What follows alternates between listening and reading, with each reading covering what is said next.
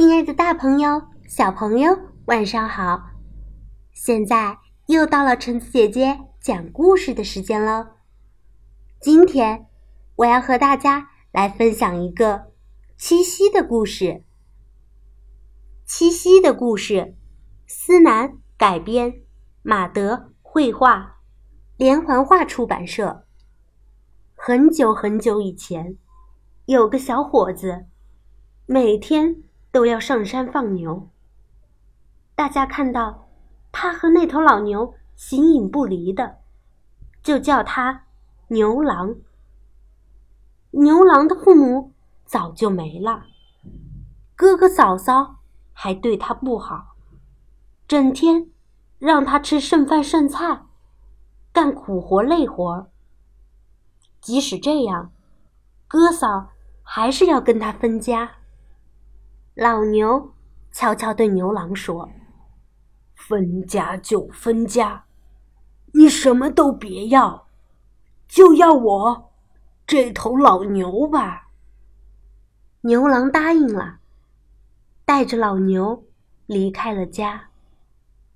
有一天，王母娘娘的女儿们偷偷飞到人间，想要痛快的玩一玩。王母娘娘的第七个女儿叫织女，她听到美妙的乐曲，走近一看，原来是牛郎在吹木笛。织女对牛郎说：“我喜欢人间的生活，想跟你在一起，好吗？”牛郎也喜欢织女，毫不犹豫的答应了她。他们请老牛做媒人，欢欢喜喜的结了婚。牛郎种田，织女织布，日子过得很是美满。几年后，他们生了一儿一女，孩子们长得很健康，又活泼又可爱。谁知好景不长，王母娘娘派来的天兵。找到了织女，要把她捉回天宫里去。牛郎伤心的说不出话来，孩子们哭着叫着：“妈妈，妈妈，你别走！”但是没办法，织女只能跟着天兵飞回了天宫。牛郎挑起箩筐，担着两个孩子去追织女。老牛说：“他们在天上飞，你在地下跑，怎么能追得上呢？”他摘下头上的角，交给牛郎。牛郎挑着孩子，把牛角往空中一扔，牛角立刻变大了，像一只弯弯的小船。牛郎踏上小船，忽然飞了起来。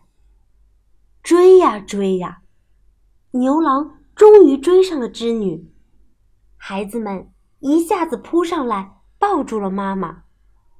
狠心的王母娘娘看见了，她冷笑一声，拔下头上的簪子，向空中一画，牛郎和织女之间立刻出现了一条大河。织女和孩子们都哭了。牛郎愤怒地说。就是一勺一勺的舀，我也要把河水舀干。就在这时，数不清的喜鹊飞了过来，在河上搭起了一座鹊桥。一家四口在桥上团聚了。你看，银河两侧闪闪发光的，就是牛郎星和织女星。牛郎星两侧。还有两颗小星星，那，就是他们的孩子。故事讲完啦，接下来，我们来聊聊七夕的习俗吧。七夕是女孩子们的节日，所以又叫乞巧节。最早的时候，盛行让女孩子们同时拿着一根针、一根线，比赛穿孔。看谁穿得快，谁把线先穿进孔里，就算是起到巧了。后来到了明清时期，特别流行在七夕的上午玩一种丢巧针的游戏。先端一碗水在太阳底下晒着，等一会儿水面就会产生一层薄膜，然后将平时缝衣服或者绣花用的针投到水碗里面。针就浮在水面上了。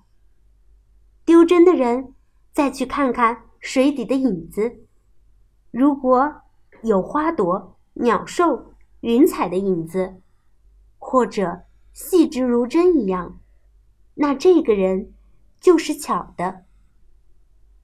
这些影子表示织女赐给他一根灵巧的绣花针，可以织绣出美丽的图案。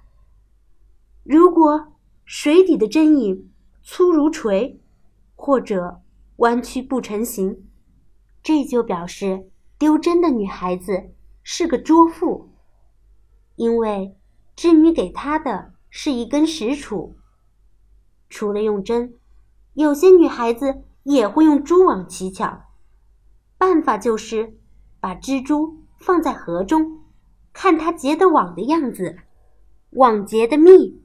就说明起到了巧。好啦，关于七夕，我就介绍到这里吧。我们下次再见喽。